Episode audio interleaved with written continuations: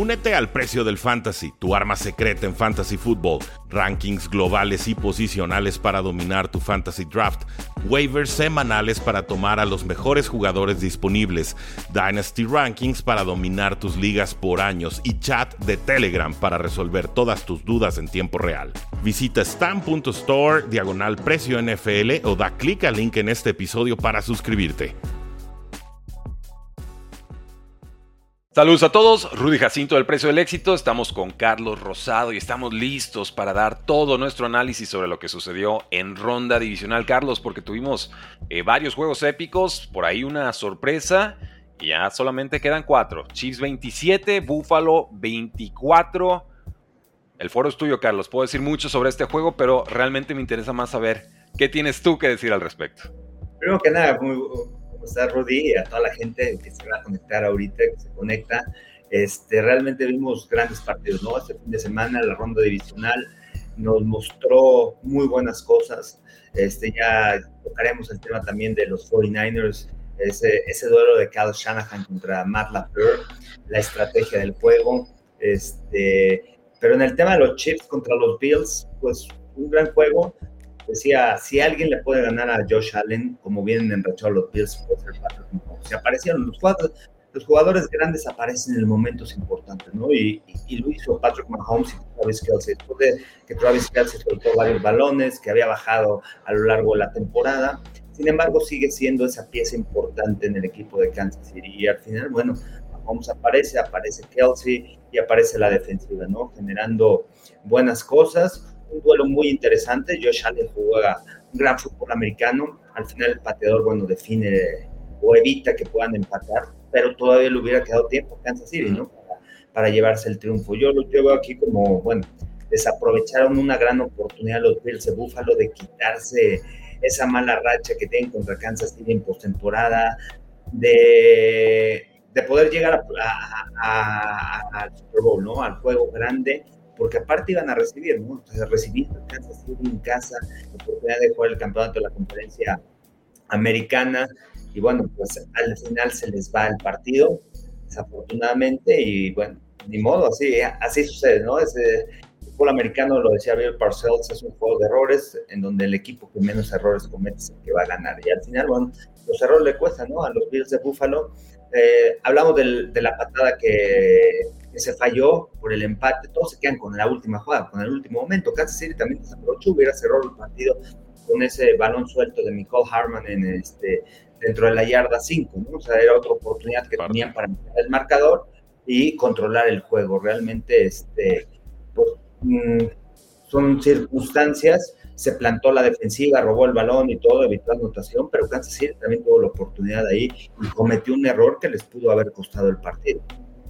Sí, totalmente, Carlos. Ahora, estos Chiefs van a avanzar a su sexta final de conferencia en esta victoria 27-24 sobre los Buffalo Bills. Hubo cinco cambios de liderato. La falla de 44 yardas de Tyler Bass, que será recordada hasta el fin de los tiempos. Eh, queda 1.43 en el reloj, eh, pues, sufrida en Buffalo de forma eh, agónica por todo lo que decías. Realmente se sentaban las piezas para que Buffalo por fin se quitara esa mala racha contra los Chiefs. Chiefs aparece en todas las finales de conferencia de la AFC desde el 2018. Y Patrick Mahomes suficiente por juego aéreo, 17 de 23 para 215 yardas, 2 touchdowns, 0 intercepciones. Travis Kelsey, 5 recepciones, 75 yardas, 2 touchdowns. Marqués del Scantling, no ha hecho nada toda la temporada y aquí aparece, 2 recepciones, 62 yardas. Isaiah Pacheco, 97 por tierra, un touchdown en 15 acarreos. Eh, bien, o sea, realmente encontrando suficiente ofensiva para complementar esta defensa que creo ya todos sabemos es de campeonato. Sí, que habíamos hablado, ¿no? De Kansas City que no había tenido jugadas explosivas, pases de más de 20, 25 yardas. En este partido aparecieron, apareció la anotación de Kelsey de 22, el pase que dices de Marquette Valdez Canten, empezaron a, pasar, a aparecer los receptores. Y, y, era un juego en donde Kansas City podía correr el balón, Isaiah Pacheco, qué importante es para esta ofensiva, ¿no? Patrick Mahomes sabemos quarterback elite de la NFL, Travis Kelsey se convierte en arma número uno, tiene a Rashid Rice que, ha crecido en esta ofensiva, pero Isaiah Pacheco marca la diferencia en esta organización, ¿no? En esta ofensiva realmente cuando está dentro del terreno de juego es un arma, es un jugador que te puede atacar, que te puede romper atacadas, que te puede atacar de diferentes formas, afuera de los tackles, dentro de los tackles, te puede atacar por la vía aérea y, y realmente es una pieza muy valiosa en esta, en esta ofensiva. Creo que es alguien que pueda marcar la diferencia, es muy importante. Y bueno, vamos a ver a los Chiefs este, en contra de los Ravens la próxima semana. Complicado, pero bueno, hay que apostar en contra de Patrick Mahomes. No, y, si hay un equipo calificado para volver a dar la sorpresa que quizás no lo sea tanto, son estos Patrick Mahomes, decían en la transmisión del día de ayer aquí en el canal, no subestimen el, corazón de un campeón, ¿no? Y, y, es eso, los Chiefs, bien, mal, como sea, siguen siendo los campeones defensores, y eso lo saben y lo sienten. Eh, y, tienen la experiencia, ¿no? De haber jugado en playoffs, en Super Bowl, hace jugadas grandes. No, no, no entra en pánico, ejecuta, hace las jugadas correctas, pone el balón en el lugar correcto. Algo le, sucedió a Jordan Love, se apresuró, quiso hacer de más, pero pues sí, es un coreback novato, es un coreback de segundo año apenas iniciando eh, su segundo juego de playoffs. Y, y, realmente en juegos críticos, en adversidades, pues ahí se ve la experiencia ¿no? de los diferentes jugadores y lo mostró Patrick Mahomes en este partido, la serenidad y, este, y bueno, bien por el chip de Kansas City, ¿no? Un, gran triunfo. Este, y los Bills, pues muchas preguntas que se tendrán que hacer. Tengo varias, Carlos, tengo varias. Eh, dominaron el tiempo de posesión en la primera mitad. y eh, tú ves las jugadas, tuvieron más, casi el doble de jugadas. Así es. Y tuvieron, o sea, ¿qué les faltó, no? Sus series ofensivas cuando anotaron fueron series ofensivas largas, de 10, 15 jugadas, o sea, largas series ofensivas. Eh, les faltó cocheo, les faltó concentración, les faltó confiar en su pateador o, tener un pateador en mejor momento, no lo sé. Eh, y cayeron, creo yo, en la trampa que ya todos conocemos también, que es este Josh Allen Superman, ¿no? El, el que te hace las 100 yardas por tierra o el que te lanza la intercepción porque no toma eh, a un receptor que está atravesando el campo cuando necesita 9 yardas y quiere ir por el, el, touchdown, ¿no? Va por todas.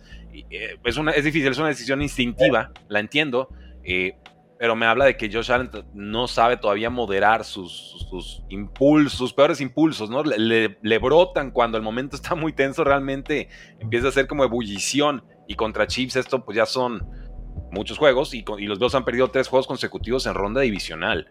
Para mí... ¿Realmente Josh Allen la culpa? No creo, ¿eh? No, no, es que no, no tiene la culpa. Pudo haber hecho más, pero no creo que tenga la culpa. También se le cae un pase.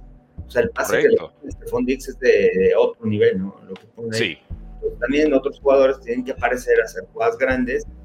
Yo sé que es el coreback y toda la crítica va para Josh Allen, pero realmente no es culpa de él, ¿no? O sea, Ah, sería el culpable número 17 quizás de la lista, más porque pues todo el reflector está sobre él. Eh, lo que dices de Stephon Dix, muy importante, Carlos, desconectado toda la segunda mitad de la temporada, entre el coordinador ofensivo Joe Brady y como que lo va apartando de, enfocándose más en el juego terrestre, les funciona, se enrachan, pero ahora que lo necesitaban, realmente Stephon Dix queda de ver. Y Stephon Dix llegó para, para esto, para este tipo de partidos. Él pidió salir de los vikingos de Minnesota y ahora nuevamente está eh, pues en bronca, en guerra realmente con el equipo. No veo forma en la que pueda quedarse en, la franquicia la próxima campaña. Y, se hablaba de fricciones de Fondex y Josh Allen. Yo compro, Carlos, yo, yo compro. Josh Allen lo busca, pero realmente el producto en el campo nos dice lo que sucede fuera de no hay química. Sí, no, no hay química y de repente Gabriel Davis ya dos partidos sin jugar con con los Bills, que es tu segundo receptor. Shakir apareció, hizo muy buenas recepciones, realmente se mostró muy bien este jugador segundo año, pero realmente un Gabriel Davis sí lo necesitabas en el equipo, ¿no? Este Cuando estás con Stephon Diggs, necesitas a tu receptor número dos, ¿no? Y este y, les hizo falta. Lesiones también en el centro del campo, sabía que iba a ser un, juego en donde Kansas City podía correr el balón porque no jugó este linebacker eh, Bernard estaba lesionado, no jugó en el partido, y ya sabemos que Matt Milano se jugó toda la temporada, y entonces pues era la oportunidad de Kansas City de correr, de atascarles el balón por el centro del campo, lo hicieron, son de manera correcta, y cuando tenían que lanzar, pues estuvo distribuyendo el juego muy bien Patrick Mahomes, haciendo jugadas grandes en, momentos que en momentos en donde podía atacar a la defensiva profunda y, y cuando extendía las jugadas. Realmente me gustó esa jugada de Marqués Valdés Cante, que es de lo que hablábamos, ¿no? Patrick Mahomes eh, no es un jugador de ritmo, es un jugador de doble, de hacer la segunda jugada. Primero uno lo tienes, trato de extender la jugada y mis receptores tienen que aparecer en la zona profunda, pero tienen que saber ubicarse bien. Yo los voy a encontrar, yo tengo ese brazo para poner el balón, dice Mahomes, y este, pero no hay esa conexión. Apareció ayer este, con, con Marquez Valdez Cantley, se mueve al centro del campo, le extiende, escala la bolsa y, con una facilidad para poner el ovoide ahí sobre, sobre el número 11, que, que hace una gran recepción, ¿no? Que pocas veces vemos a Marquez Valdez Cantley atrapando el balón con las De hecho. Siempre cuando ahí que le llega el balón al pecho. Entonces, realmente apareció y e hizo una jugada grande. Sí, un deporte de, pulgadas, de momentos. Eh, Josh Allen, dices Carlos, no tiene la culpa. Yo creo que, nos dicen por aquí, creo que como que no es culpable, para mí es un agrandado que quiere hacer todo y la final no hace nada, dice Diego Uribe. Eh, vamos, sin Josh Allen este equipo no va a ningún lado, o sea, él, es toda la ofensiva, entonces pues claro que va a cometer más errores que otros corebacks porque le piden más que otros corebacks. Él también permitió los 27 puntos de los Chiefs, ¿no? Correcto. Ahora, Josh Allen termina esta temporada con 44 touchdowns totales y en este partido 258 yardas 186 por aire, 72 por tierra y 3 touchdowns. Yo creo que eh, realmente había que buscar otras piezas eh, si pedimos eh, que responda el, equipo. Stephon Dix tiene 30 años, declive de producción, no va a volver para 2023, se los firmo desde ya. Y Sean McDermott, Carlos, head coach. ya lo ven prácticamente confirmado antes de este partido y vuelven a caer con la misma piedra. Y lo, saco a colación porque no creo que lo vayan a despedir, porque de pronto los equipos ven récord ganador y, se emocionan. Pero se le, va, se le va una etapa aquí a, los Bills, Carlos. El receptor Gabriel Davis, el safety Micah Hyde, el pass rusher Leonard Floyd, linebacker Terrell Dodson, el cornerback Dane Jackson, el, defensive end AJ Peniza, el safety Taylor Rapp, el tackle defensivo Daquan Jones, el tackle defensivo Tim Settle, el tackle defensivo Jordan Phillips, el tackle defensivo Pona Ford, el tackle defensivo Limbo Joseph, el defensive end Shaq Lawson, el receptor Trent Sherfield, el guardia David Edwards, el corredor ya muy veterano de Tyrese Murray, el corredor Ty Johnson, que lo hizo bien ayer, el corredor Damien Harris, el cornerback Cameron Lewis y el cornerback suplente Kyle Allen. Todos ellos son agentes libres esta offseason, Carlos, y Buffalo está con menos 40 de espacio salarial. Poquito más. Se acabó. Duración tremenda la que tienen que hacer. Muchas dudas, ¿no? O sea, era el año de los Bills. Así es. Y, creo que no van a. Yo no creo que vayan a despedir a Sean McDermott, que pues sí esto, iba a estar en la silla caliente, por lo que hizo en la temporada. ¿Cómo iniciaron los Bills este año? Realmente muy mal hasta llegar a ganar la, la, la, división este, ¿no? O sea, parecía que los Bills ni siquiera calificaban a postemporada y de repente en el mes de diciembre levantaron, ganaron partidos, este, fueron constantes y un equipo que, que realmente había jugado buen fútbol americano, ¿no? A pesar de todas las situaciones que, que, sufrieron, el equipo se mantuvo ahí, se llevó la división este, ¿no? Eso les permitió recibir en casa comodines, jugar este, el divisional también en casa, pero pues no aprovecharon esta oportunidad que realmente bueno, no va a volver a suceder por todos los cambios que tienen que hacer, este, modificaciones en los jugadores, este, reestructurar contratos, eh, muchas, muchas cosas, ¿no? Vamos a ver, regresar a Sean McDermott y aquí también creo que es importante quién será el coordinador defensivo, ¿no? ¿Quién va a mandar las jugadas? se fue Leslie Frazier de esta organización y creo que sí afectó a la defensiva, principalmente al principio de la temporada. Ahora damas y caballeros, Chiefs 27, Buffalo 24. Kansas City viajará a Baltimore para la final de la AFC. Y Buffalo entonces termina la temporada con el pick número 28. Sigan dejando sus comentarios, sus likes, porque estamos con Carlos Rosado de Fox Sports. Y tenemos este análisis de Lions 31, Bucaneros 23. Carlos, eh, Jared Goff muy bien. Jameer Gibbs fantástico. Goff completa 70% de sus pases para 287 yardas, 2 touchdowns, 0 intercepciones. Jameer Gibbs, el corredor, 114 yardas totales, un touchdown, apenas 13 toques de balón. Esto es casi 9 por toque, es una locura. Amon St. Brown, lo sabíamos, esta secundaria de Bucaneros sea vulnerable, lo aprovecha. 8 recepciones, 77 yardas, un touchdown. Sam Laporte, el tight end, ya más sano, 9 recepciones, 65 yardas. A eso le sumas Aaron Glenn en defensa, cuatro capturas, dos intercepciones. Y bueno, Baker Mayfield juega bien, 3.49 yardas, tres touchdowns. Pero las intercepciones que son lo que, lo que siempre duele con, con Mayfield, ¿no? Lo, presionas en el, guion de partido y, los coordinadores defensivos lo pueden aprovechar. Pero aquí, una de las intercepciones. No fue. No, fue culpa de él. No, fue culpa de él. No, me refiero a la segunda, correcto. Y atrás sí, Garner Johnson. A pesar de eso, nada, sacaron tres puntos los Leones, ¿no? Realmente un gran partido de Tampa Bay, muy buen trabajo defensivamente, ofensivamente, movió el balón, respondió rápido, eh, porque de repente quería tener, el control de Detroit con anotaciones y venía cuatro o cinco jugadas y anotaba Tampa Bay, ¿no? O sea, no dejaba que se separara Detroit, que era la, la estrategia que ellos querían, ¿no? Obligar a Baker Mayfield a lanzar constantemente. Eh, hay varias cosas, varias lecciones de este partido que yo veo eh, por parte de dos grandes coordinadores ofensivos, primero que nada, Ben Johnson y, y, y, Mike y Canales, eh, realmente hicieron un muy buen trabajo para el llamado de jugada. Me sorprendió lo que hicieron, la manera de mover el balón. Este, Detroit aprovechó la lesión de Jamal Dean.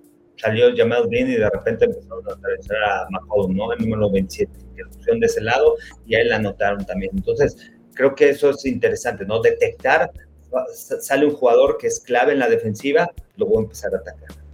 Este, en ocasiones, cuando jugaban cobertura de zona los bucaneros de Tampa Bay, de repente se, eh, anticipaban los leones y empezaban a atacar el centro del campo. De repente se botaban los linebackers y venían las cuadras adentro, ahí atrás de los linebackers donde fueron eficientes. Eso, te habla de una anticipación de un estudio que tuvo Ben Johnson sobre la defensiva de, Tampa, ¿no? Para poder mandar ese, esas jugadas en, en esos momentos. Este, y bueno, y realmente la última serie ofensiva donde anota Detroit, le pusieron el peso a Jared Goff, cerró el partido, me gustó lo que hizo, yo pensé que iban a correr más el balón, más conservadores, no, fueron agresivos, confiaron en Jared Goff, confiaron en que los receptores iban a ganar y estuvo lanzando constantemente en esa serie ofensiva, pa, pa, distribuyendo el juego y lograron la anotación, ahí le dieron la vuelta, se fueron a 31 puntos y, este, y eso habla ¿no? de la confianza que le tiene Dan Campbell, que le tiene el equipo a Jared Goff, que no solamente es el ataque, play action, sino que confían en que lanzando Jared Goff pueden ganar el partido. Lanzó varias veces durante el partido, fueron más de 40 veces, ahorita te digo este, en cuántas ocasiones lanzó, pero eso, o sea, eso habla bien. Fueron 43 veces que lanzó el balón, ¿no? 30 pases completos, sobre el 69% de sus pases completos, este, Jared Goff. Entonces, pues no solamente es el ataque terrestre, el respaldo, sino también esta confianza que tiene a este jugador. ¿Qué sigue para los bucaneros, Carlos?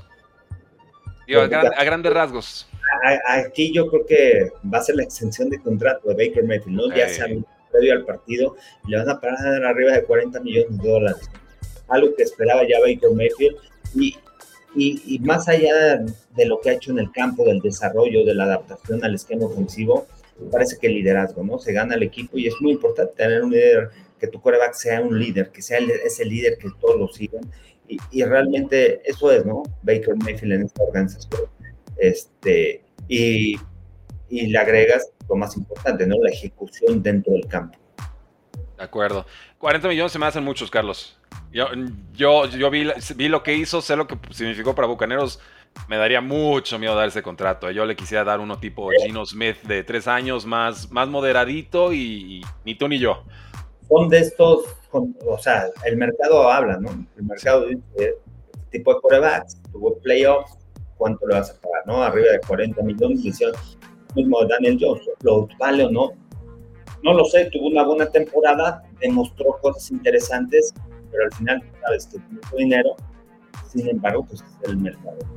Sí. No, no, no, digo, en una de esas que si el mercado manda, pues que lo manden al mercado, diría yo, pero yo no, yo no soy GM, por eso no me pagan de GM.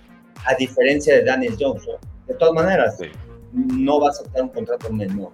No, no lo va a aceptar. No, porque sí se lo pagan. Alguien más se lo va a pagar si no los bucaneros. Si le pagaron a Daniel Jones esa cantidad de dinero cuando era un coreback, este, o sea, lo llevó a temporada y todo, tuvo su mejor campaña y de repente. digo, haciéndole al abogado del diablo, diría, los errores de los Giants no son culpa mía, si fuera a la mesa negociadora de los bucaneros, pero me queda claro que el contrato de Daniel Jones totalmente es, un, es el piso mínimo para muchos corebacks que pretenden cobrar nuevo contrato en la NFL y así es esto, ¿no? ¿Qué sigue? Entonces, Detroit visitará a los San Francisco 49ers para la final de conferencia de la NFC, mientras que Tampa Bay tiene el pick número 26 del draft.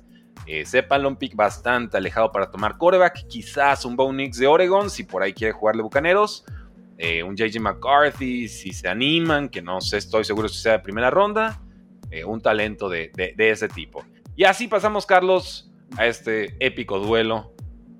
49ers, 24 puntos, Packers, 21. Christian McCaffrey, 128 yardas totales, 2 touchdowns en 24 toques de balón. Eh, limitado en la primera mitad, explota en la segunda. Eh, liquida el partido con 1-0-7 por jugar con su touchdown por todo el centro del campo. Brock Purdy sufrió con su precisión bajo la lluvia, se asentó hacia el final del partido. Eh, termina con 57 59% de pases completados, 252 yardas, un touchdown, 0 intercepciones. Target principal, George Kittle, 4 recepciones, 81 yardas y un touchdown. Sale lastimado Divo Samuel en el primer cuarto con una lesión de hombro, no vuelve, lo vimos con ropa de civil y eso preocupa un tanto, aunque nos dicen que hay optimismo ya que los rayos X fueron eh, negativos. Y ahorita platicamos de Packers, pero Carlos, sobrevive San Francisco, pero pues también este es el amor propio de un campeón, ¿no? Sí, y sobrevive en mal clima, ¿no? No, no era fácil para ahí. La lesión de Divo Samuel afecta mucho. Hay que ver los números cuando juegan con, cuando está Divo Samuel presente en esta ofensiva y cuando no. O sea, no son números tan positivos por parte de los 49ers y a pesar de eso sacaron la victoria. Muchas críticas si quieren criticar a Brock Purdy. Vean la última serie ofensiva, nada más.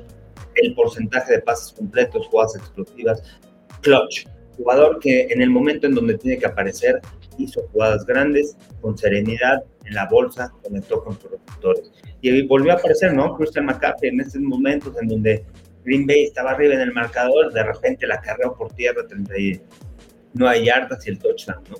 Que vuelve a darle la, el respiro a los 49ers. Realmente fue un juego, yo lo veo así, tipo de box, están peleando y ninguno quiere arriesgar. Vimos la última serie del, del segundo cuarto por parte de Kyle Shanahan, no quiso arriesgar, no quiso cometer algún error o alguna intercepción, este, sí, se comió segundos y todo, pero, lo, pero fue controlando el balón sin cometer un error, ¿no? Jugar a no perder, sabía cómo estaba su equipo, sabía cómo estaba el clima, que era complicado también lanzar el balón. Entonces, creo que fue un juego así, ¿no? O sea, que vas, este, que vas más o menos midiéndole al rival, midiéndole lo que va haciendo, esperando el error, y no el error de los Packers, ¿no? Con, con, el gol de campo que fallaron, le dio la oportunidad a San Francisco y viendo la serie ofensiva de, de, de Brock Purdy, en donde terminó en touchdown. Entonces, este, yo lo veo así, creo gran planteamiento también de Matt LaFleur, realmente la ofensiva como creció, Joe Barry también hizo un gran ajuste a la defensiva las últimas semanas de la temporada y, lo que hizo en postemporada, después de que ya lo querían correr, realmente bajó, o sea, había muchas críticas, ¿no? Por parte del coordinador defensivo eh, y levantó, ¿no? A esta defensiva. De esos juegos, muchas veces que necesitas que San Francisco le va a dar mucha confianza. Que si realmente, ¿por qué? Porque eh, en este tipo de partidos una victoria es una victoria apretada, es una victoria en donde sabes que el rival hay un gol de campo, en donde sabes que tú aprovechaste al final y ganaste. Jordan Love tuvo la oportunidad de interceptar el balón este, faltando un minuto, pero entonces empiezas a ver cuáles son los detalles que cumple. San Francisco necesita corregir más el tema de tacleo, el tema de los ángulos. Fallaron muchas tacleadas o tacleadas que venían después del contacto, ¿no? Algo que no debemos a San Francisco. Este, creo que va a ser una muy buena reflexión para Kyle Shanahan ver esos pequeños detalles, compartirlos con el equipo y poderlos arreglar. Al final creo que es una victoria que le va a ayudar mucho a y eso yo creo que, que va a ayudar este, para el juego de campeonato. Veamos imágenes de Jordan Love en esa última intercepción, eran idénticas a las de Brett Favre eh, con los vikingos de Minnesota en alguna final de conferencia. Hasta en los errores de pronto se parecen. Jordan Love mucho más metódico con las entregas de balón que, Brett Favre, que es el líder en intercepciones de la historia. Juega bien Jordan Love. Eh, algunos errores, sí, pero sobre todo momentos grandes. 62% de pases completados, 194 yardas, 2 touchdowns, 2 intercepciones, ambas de ellas en la segunda mitad. Eh, Aaron Jones desatado realmente más importante que McCaffrey en la, en la primera mitad. Eh, y, lo que hemos visto todo el año, ¿no? Distribuyendo el balón para todos lados, pim pam pum, vas, vienes. es una ofensiva muy divertida, una defensa que hizo bastante más de lo que hubiera esperado contra estos San Francisco 49ers. Pero finalmente cuatro cuartos son, son, molto longos, dirán en, Europa, ¿no? Son muy, muy largos. y la defensa jugó muy bien, ¿no? Los Cowboys. un muy buen trabajo. Pasa que se le va a dar un Sabas temprano en el partido. Sí, esa jugada. Juego. Este, pero pues hasta ahí, ¿no? Creo que también para San Francisco, para todos los aficionados de los 49ers que critican que mal juego. siempre tienes malos partidos, ¿no? Siempre tienes unas victorias así apretadas en el último momento, este, pero eso te ayuda a corregir esos errores, ¿no? darte cuenta en las áreas en donde estás débil. Este, San Francisco no pudo generar jugadas explosivas por la vía aérea, ¿no? Pocas jugadas explosivas no aparecieron y es algo que durante la temporada le vino ayudando mucho. Otra de las cosas en donde creo que también les da confianza a los 49ers es que esta escuadra, pues el récord perdedor, ¿no? Que tenían cuando iban perdiendo el cuarto cuarto por cinco, por cinco más puntos, ¿no? O sea, no habían ganado. Cuando llegaban al cuarto cuarto abajo por esa, esa cantidad de puntos, pues el récord de Carl Shanahan era negativo, 0-30 me parece, con, cinco, este, con cinco puntos. Y lograron ganar este partido, lograron remontar el encuentro y eso te quitas esta estadística, ¿no? Pude ganar en juego divisional abajo en el cuarto cuarto, algo que no había podido hacer en mi carrera. Realmente me da cosas interesantes. De, esos juegos que, que, aprendes mucho como jugador, como coach y que, este, que es mucho mejor que dar una paliza, ¿no? Que dominar en un encuentro y decir, bueno, no hay ningún problema en el equipo, ¿no? Y al siguiente partido empiezan a hacer esas equivocaciones y más con el, el campeonato, ¿no? Entonces va a ser interesante, muy bueno. O sea, los, Leones vienen enrachados, vienen jugando con un cultura americano, vienen motivados. Tengo dudas con su defensa, la vía aérea. Sin embargo, sus cuatro frontales son muy buenos. Entonces va a ser un buen tiro. Realmente equipos que juegan muy similar, ¿no? Equipos que dependen mucho del tema aéreo con el play action, tanto Jared Goff como Brock Purdy, este, que dependen mucho del ataque terrestre que tienen un buen frente defensivo ambos equipos, que tienen buenos play colors a la ofensiva, como Ben Johnson y Kyle Shanahan, su head coach con los 49ers. Entonces, lo parejo, va a ser muy interesante ¿eh? este partido. Juegazo. San Francisco entonces será anfitrión de los Detroit Lions en la final de la NFC. Mientras que Green Bay tendrá el pick número 25 del draft. Carlos, te pregunto, ¿a quién le iba Detroit en este partido? No, Detroit quería recibir, ¿no? O sea, Detroit le iba a los Packers. Detroit quería ir en casa y, y aparte quitarse esa espinita, ¿no? De cuando les ganaron en el Día de Acción de Gracias los Green Bay. No, no querían ir de visitante, claro. Juegan mucho mejor en estadio cerrado. Ahora van a estadio abierto en Santa Clara. Hay que esperar a ver cómo está el clima, porque ese puede ser un factor importante, ¿no? Con Jared Goff. O sea, Jared Goff no juega también cuando, cuando el clima, cuando está lloviendo, ¿no? Oh, ah, sí, sin domo ya sufre, a domicilio sufre más y con un poquito de lluvia y vientecito ya se nos puso complicada la cosa. Ahora, el alivio para Lions sería bueno y parece que Brock Purdy también, ¿no? Entonces, vamos viendo y por eso hay que jugar los partidos. Pero recuerden, ¿eh? Por un día, un día solamente, los Lions le iban a los Packers. No lo olviden, por un día los Lions le iban a los Packers. Oye, y, nada más otra vez aquí, ¿no? Recalcar el tema de Brock Purdy, ¿no? Sí. sorprendente lo que hace la última serie ofensiva. Puede tener un mal partido, lo que sea. Apareció, o sea, el pase que le pone a Quiero, tercero, sale la bolsa de protección. En el cuarto cuarto, el momento clutch, en donde tenían que sacar puntos, puntos los 49ers en ese momento, aparece, empieza, eh, conecta con Conley, conecta con Jawan Jennings, entonces apareció. Ahí las estadísticas, ¿no? Creo que completó seis o seis envíos o cinco envíos de seis intentos, algo así. Realmente muy productivo Brock Purdy en el momento clutch. Carlos, y así llegamos al último partido de ronda divisional, que realmente fue el primero. Y lo dejo al final porque fue el único que terminó en paliza. No, no diría que fue un mal juego. Eh, realmente están muy parejos al medio tiempo, pero gana Ravens 34 a 10. Con 252 yardas totales de Lamar Jackson, 152 por aire, 100 por tierra 4 touchdowns, 2 por aire, 2 por tierra, completa 73% de sus pases, no comete entrega de balón, eh, se quita los fantasmas, escuché mucho esto los fantasmas de playoffs con Baltimore o, con Lamar Jackson y, pues no, es que me diera risa el argumento, pero realmente creo que no era, no era apreciar lo que está viviendo Baltimore en esta campaña, ¿no? Justice Hill por tierra, 77 yardas totales, Safe Flowers 4 para 41, sea Likely 2 recepciones, 34 yardas, un touchdown. Todos ellos playmakers para Baltimore. Y Mike McDonald en defensa limita la ofensiva de Houston a solo 213 yardas, cero touchdowns después de la paliza que le pusieron a Browns. Una defensa top 3 esta campaña. Sí, creo que hay que ver la película de este partido en cuestión de cuál fue el ajuste que hizo el equipo de los Texans para mantener el juego cerrado en la primera mitad y cuál fue el ajuste que hicieron los Ravens en la segunda mitad para lograr conseguir puntos. Y, aquí va, ¿no? O sea, los Texans, los Tejanos y Dimitri Ryans, esta defensa está acostumbrado mucho a jugar de cobertura de zona, atrás. En zona, cover 4, cover 3, cover 2, ¿no? Pero en este partido fue cobertura personal. Estuvieron retando el uno contra uno. Empezaron a complicar el equipo de los Ravens. Le pusieron un espía a, Lamar Jackson y a donde se moviera, o sea, cobertura personal, pero con un espía para evitar que pudiera usar la línea de golpeo, ¿no? O sea, que pudiera correr el balón por lo peligroso que es con sus piernas.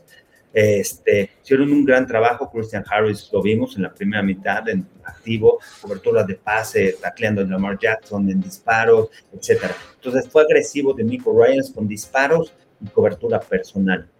Eh, complicó un poquito a los Ravens. Lo entendió muy bien Todd Monken, que ese fue el ajuste que hizo en la segunda mitad.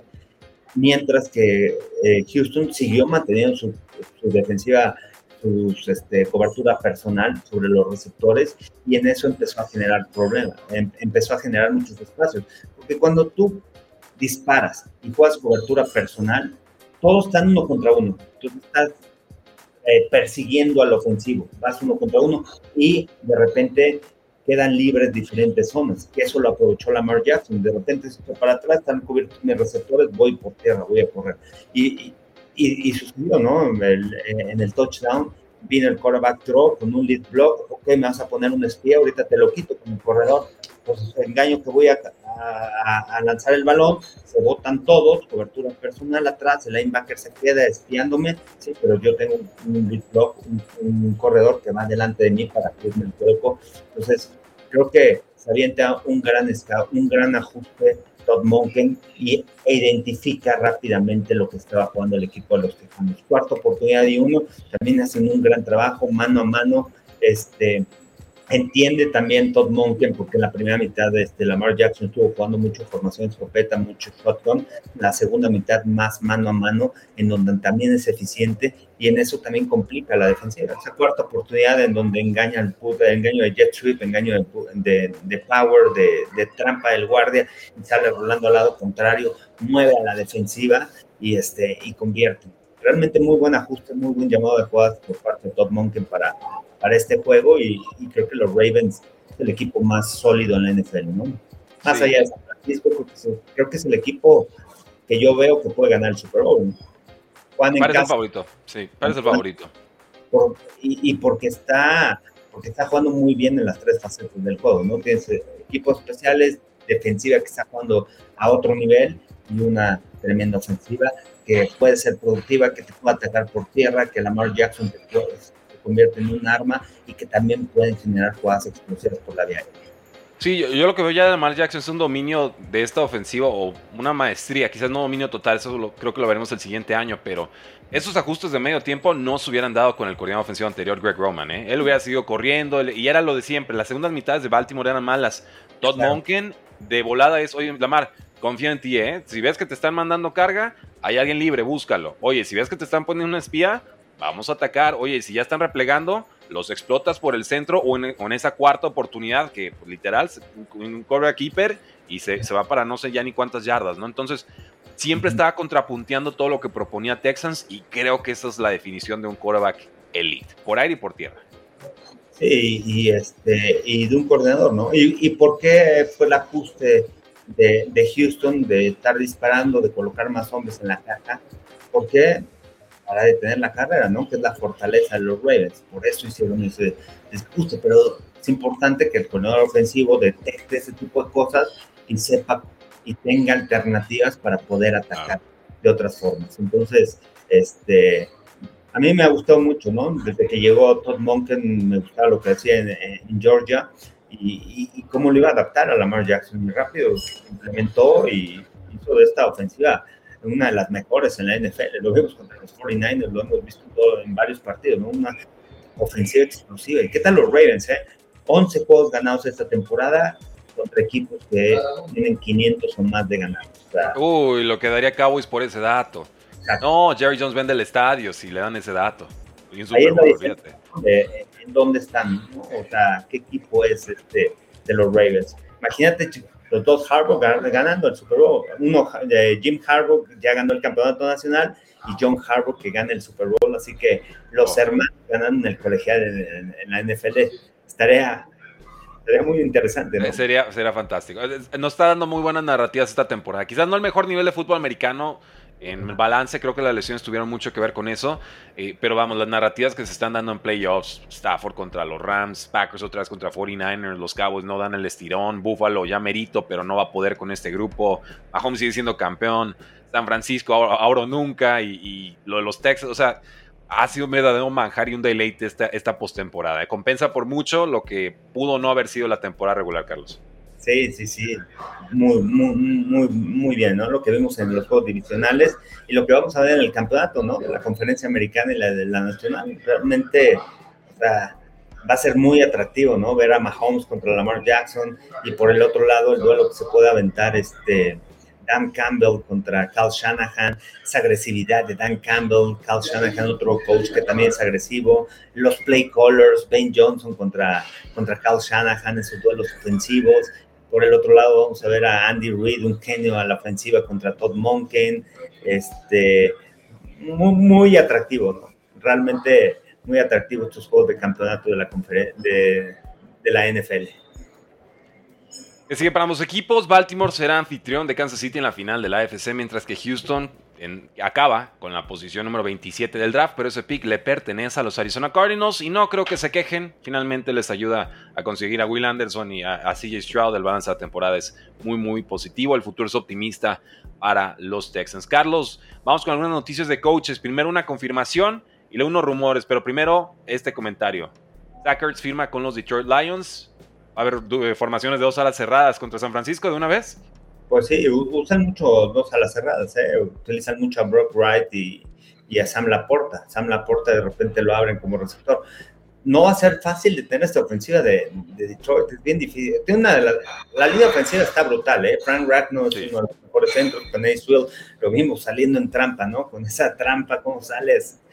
Tiene el kick out, tiene el ala defensiva y si no va al segundo nivel, atlético, ¿no? O sea, eh, le dan protección al coreback, tienen dos buenos corredores, Jamir Gibbs te cambia el ritmo del juego, su velocidad es legítima, eh, la velocidad que tiene, la aceleración de cero, como arranca rapidísimo y eso cambia mucho el ritmo de la defensiva.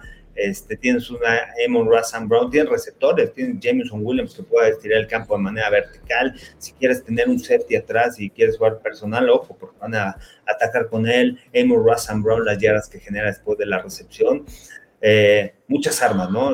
Va a ser un gran reto para esa defensiva de los 49ers poder contener este ataque ofensivo con la creatividad de tu corredor ofensivo. Y por el otro lado, San Francisco, pues Divo Samuel yo creo que sí va a estar presente en el juego, el ataque terrestre, Brock Purdy, la serenidad que tiene y, el duelo. ¿Quién va a detener a, George Kittle, no? O sea, Brian Branch, que dio un gran partido el día de ayer también, el novato de Alabama, estará con George Kittle, con George Kittle, este, Brandon Ayuk podrá aparecer, ayer Mike Evans hizo un gran trabajo sobre Cameron Sutton, esta línea defensiva, la presión va a ser un buen, un buen duelo de la línea defensiva contra esta línea, digo, de la línea ofensiva de 49ers, poder contener a Aidan Hutchinson y esta línea defensiva, está muy interesante, ¿eh? no sé en cuánto salió la línea, ¿no? En cuánto está la línea. De las ahorita, no, no las he revisado Realmente trato de cerrar una semana antes de pasar a la siguiente, pero sí, en la transmisión ya me estaban pidiendo predicciones. Yo de, no, a ver, aguanten, estamos en domingo, ¿no? ¿Tres y medio favorito los Niners? Eh, vemos ahorita Chips contra Baltimore, eh, es un over-under de 44 y medio, eh, favorito Baltimore por tres puntos y medio, uy, ese punto 5 es el más tramposo. Lions contra 49ers, el over-under está en 50 y medio, San Francisco favorito 6 puntos y medio, y ese punto 5 también es traicionero, es casi el touchdown. Ahí amaneció Lions contra Bucaneros y de ahí no se movió en la, ronda anterior. Y, el tema de los Lions es eso, ¿no? Este, el jugar en estadio abierto, en pasto natural, ¿qué tanto les puede afectar? ¿Qué tanto puede ser un factor en este juego? Así es. Vamos con noticias de coaches, Carlos. Sé que te quedan ocho minutos y tendremos que dar las gracias con este pedazo de resumen que nos das todas las semanas. Los Raiders contratan a Antonio Pierce como head coach. Este pasado viernes se dio la confirmación oficial. Eh, subió de coach de linebackers a head coach interino en Halloween y llevó a los Raiders un récord de 5 y 4, incluyendo una victoria impresionante contra los Kansas City Chiefs y esos finalistas de conferencia. Los Raiders de Antonio Pierce se los recetaron. Eh, Pierce jugó linebacker en la NFL durante nueve temporadas, del 2001 al 2009. Después fue coordinador defensivo con Arizona State, antes de llegar al coaching staff de Raiders en 2022. Jugadores como Max Crosby y Davante Adams estaban apoyando a Pierce, decían, se tiene que quedar o hashtag nos vamos casi casi. Y, bueno, en este periodo de, de, interinato, los Raiders permitieron la menor cantidad de puntos por partido. Es 16 puntitos por juego. Puede estabilizar la defensa, motivar al locker room, van a tener que buscar un coordinador ofensivo, probablemente tengan que buscar un mariscal de campo. Eh, tienen un buen pick los Raiders, por ahí si recuerdo bien es como el número 13. Aiden Daniels, LSU, ya alguna vez se enfrentó a Antonio Pierce con él en Arizona State. Eh, yo creo que tendría que subir algunas posiciones de draft, pero no me desagrada Jaden Daniels a, los Raiders. ¿eh? Sí, tampoco. No sé qué por qué vayan a optar, ¿no? Porque ya vimos que Aiden O'Connor, pues realmente no, todavía no está listo, ¿no? Para hacer. Ponlo de dos, ponlo de dos. Puede ser en esta organización. Y lo interesante es que por fin ya tienen head coach, ¿no? De todo la presión de los jugadores, pero al final, pues los jugadores necesitan a alguien, un líder, ¿no? Y saben que Antonio Pierce es el líder que, que puede conectar con ellos. No lo hizo Josh McDaniels, a pesar de muchas cosas, pero no pudo conectar con los jugadores. Es, eh, eh, esos son de los intangibles que en las estadísticas no aparecen, el tema de, la cultura. Crear una cultura y Antonio Pierce en tan poco tiempo logró generar eso que no tenían los, los Raiders y creo que darle continuidad. Y, por eso son los comentarios de Davante Adams, de, de, Max Crosby, sobre que se tenía que quedar, ¿no? Por cómo cambió el vestidor, por cómo trata a los jugadores, porque los deja ser ellos, porque les exigen el terreno de juego, porque al final un equipo unido es muy difícil derrotarlos en adversidades, en juegos en donde vas atrás.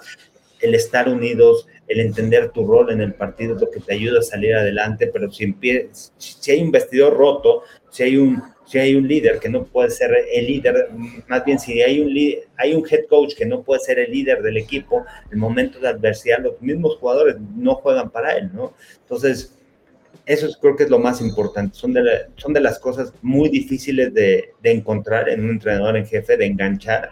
Ya lo demás todos vienen preparados, pero el tema de conectar con, la organización y de crear esa cultura ganadora, este, pues Antonio Pierce, la encuentran en Antonio Pierce y ahora hay que ver cómo construye este equipo, porque los head coaches no nada más son play callers, ¿no? O sea, no nada más son los encargados de mandar las jugadas o de poner los esquemas, sino es de ver cómo vas a armar a tu equipo, con qué tipo de jugadores, qué voy a escoger en agencia libre, qué tipo de equipo quiero ser. Quiero ser un equipo físico, quiero ser un equipo rápido, quiero ser un equipo golpeador, quiero ser un equipo, este... Eh, Muerde las rodillas de los rivales. ¿Cuál es la identidad de mi, equipo? No, es tan fácil, ah, cualquiera puede ser, ¿no? O sea, todos tienen un esquema ofensivo, un esquema defensivo, todo, todo funciona, pero realmente lo podré adaptar a estos jugadores y cuál es la filosofía, hacia dónde quiero ir. Creo que debe haber una muy buena comunicación y una un buen entendimiento de hacia dónde quiero ir. Todos quieren ganar el campeonato, o sea, eso, eso es lógico, todos, todos van por el Super Bowl. ¿Cómo le voy a hacer? ¿Cuál va a ser el proceso que voy a llevar? ¿Y con qué jugadores y con qué filosofía lo voy a hacer? Carlos, últimos apuntes. Hay reportes en conflicto sobre Bill Belichick a los Falcons. Algunos dicen que es el claro favorito para el puesto, mientras que otros creen que la búsqueda de coach sigue bastante abierta. Los Falcons tendrán que platicar con Mike Vrabel y Jim Harbaugh esta semana. ¿Tú ves lo de Belichick ya hecho o crees que se puede caer esa negociación? No, escuchar, este, ver entrevistas al final, pues, no te quita nada, ¿no? Claro. estar este, entrevistando a coaches y más coaches probados, ¿no? Jim Harbaugh, lo que hizo con los 49ers cuando estuvo en la NFL, lo que hizo en el colegial, escuchar a, Mike Brable, que también uno de los grandes entrenadores en jefes, uno de los mejores de los disponibles, más sólidos, ¿no? Que hay. Entonces, este, final tres buenos candidatos, ¿no? Los que tiene. Sí. Creo que también entrevistar no cuesta nada, Carlos. Entonces, ¿por qué los Patriotas no entrevistaron a nadie? Qué raro, ¿no? Los Patriotas ya tenían. Ah. Ya, tenían. no, buenísimo. Y anticiparon que Mike Brable y Jim Harvey iban a estar disponibles este año y no entrevistaron. No, pues aplausos al proceso de los Patriotas. ¿eh? Digo, nada más para tirar la pollita porque no, no estoy contento con sus procesos. No, con Gerard Mayo no te. Eh, no, no, nada contra Gerard Mayo. Podré ser el head coach más exitoso de la historia o el más fracasado, no lo sé. Y yo estaré aquí para documentarlo. El proceso. No, entrevistar no te cuesta nada. Y, resumiste en unas cuantas palabras lo que a mí me frustraba del proceso que no llevo Patriotas. ¿Qué es eso? Hay candidatos, conócelos. ¿Qué? Es que depende también, ¿no? También el dueño, lo que quiera, también hacia dónde vas qué es lo que quieres hacer. Aquí, bueno, Gerard Mayo de la casa, ha estado trabajando, entiende, entiende la cultura de Robert Kraft, ¿no? O sea, más allá de Belichick, porque como lo dijo en la entrevista, o sea, no voy a ser, no soy Bill Belichick, no. soy ese, pero entiendo hacia dónde va la cultura que quiere formar Robert Kraft y lo que se ha formado en Inglaterra. Y creo que por eso. Ah, no, y, la entiendo, pero la información de los coaches, ¿no? Pues si los vas a enfrentar ahí, ¿no? Raven, a Raven lo pudieron haber entrevistado porque pues estuvo muchos años, ¿no? Con Inglaterra y entiende eh, la cultura que quiere formar Robert Kraft. Correcto. Los Eagles eh, le dan las gracias al coordinador defensivo Sean Desai y al asistente defensivo Matt Patricia. Nick Siriani salvó la chamba, presentó un plan, dijo, señores, yo soy el camino, esta es la forma, así le vamos a hacer. Gracias por su comprensión. Seguimos adelante. Ya está, se fueron dos coordinadores. Va a haber limpia vestidor, algunos se tendrán que ir. AJ Brown muy, muy en una línea Stephon Dix, quizás. No sé si se atrevan por la producción ofensiva, pero ahí está, ya hubo dos despidos. Sí, y, bueno, veían claros, ¿no? Después de lo que sucedió con esta defensiva de, Eagles, ¿no? lo, vimos contra Tampa Bay, una defensiva sin esfuerzo, una defensiva sin técnica, y, y todo eso afectado porque Eagles, hay que recordar, o la gente que no sepa, es uno de los equipos que menos entrena. O sea, o sea, sí entrenan, me refiero, pero no entrenan tan fuerte. Y, lo dijo Harvard, ¿no? ¿no? No se escuchó en la entrevista que tuvo Javon Harvard, este, y que le preguntan, oye, ¿cómo eran los entrenamientos de, Eagles en comparación de los 49ers? Dice, era una risa. Realmente aquí en San Francisco sí me exigen, sí entrenamos fuertes, y, ese es el reflejo, ¿no? San Francisco es un equipo físico, es un equipo que te golpea, es un equipo que te aclea, y, hemos visto a los Eagles, pues, allá, ¿no? A la bajón que dieron. ¿Por qué? Porque es esa filosofía de Nick Siriani, porque los quiere cuidar, quiere estar listos para el juego. Pero en cierta forma tú tienes que entrenar, tienes que preparar a tus jugadores. No puedes llegar a taclear nada más porque tienen talento tú tienes que trabajar durante la semana el tema del tackle o tienes que saber cómo también trabajar esos aspectos sin poderte lastimar, trabajar esos aspectos en, pretemporada, pero no puedes dejar tan libre a tu equipo. A pesar de que juegas, es difícil recuperarte, tienes que, tienes que, que hacer un balance importante entre no quemar a tus jugadores, pero al mismo tiempo poderlos entrenar para estar preparados en lo fundamental. No llegar en tu punto. Llegar en tu punto. Fundamentos que son claves, ¿no? Que, que, es de mucha repetición. Ya sé que ya te tienes que ir, Carlos, pero no te vas sin, sin opinar rapidito de esta. Los Chargers entrevistaron al coordinador ofensivo Ben Johnson este sábado, aunque el favorito sigue pareciendo Jim Harbaugh. Rapidito, ¿qué impresión? No, Jim Harbaugh, me gusta Jim Harbaugh con los Chargers. Este, ben Johnson el tema del play color, ¿no? Hablábamos. Eh, mi duda es, ¿realmente podrá formar un equipo Ben Johnson? ¿Realmente tendrá, o sea, tendrá esa experiencia? O sea, porque sí, es un genio a la ofensiva, eh, es un gran play caller, diseñador de jugadas, mandando jugadas, coordinando la ofensiva, pero ¿realmente podrá ya construir una organización? Esa es mi única duda, ¿eh? Pero realmente, miro, el tema de Ben Johnson, tiene las cualidades adelante para este equipo de los Chargers necesitan a alguien este, como Jim Harbaugh, ¿no? Así. No es play caller, eh, es este, un constructor de equipo, de equipos ganadores y, de equipos físicos, de equipo. Vemos a Michigan, o sea, nada más vean lo que formó el Michigan, ¿no? Con este escuadro, una defensiva sólida, un equipo que te puede correr el balón, un equipo que te gane en las trincheras, a la vieja escuela, corre el balón y una defensiva física que constantemente está golpeando, que no falla tacleos y, y eso es lo que necesita el equipo de los, de los Chargers. Ya tienen un coreback elite, ahora necesitan un equipo sólido, un equipo fuerte, agresivo, ¿no? No, no lo pudieron hacer con Brandon Staley. Este, realmente era un equipo suave, ¿no? No, era un equipo que, que, te enfrentas a los Chargers y... Temías, no. como los 49ers que, que, te enfrentas y a la otra semana pues te tardas en recuperarte de, los golpes. Son gente el, que se deje con todo, agresiva, este, golpeadora y todo. Entonces, creo que Jim Harbaugh encajaría muy bien en los Chargers y levantaría esta organización.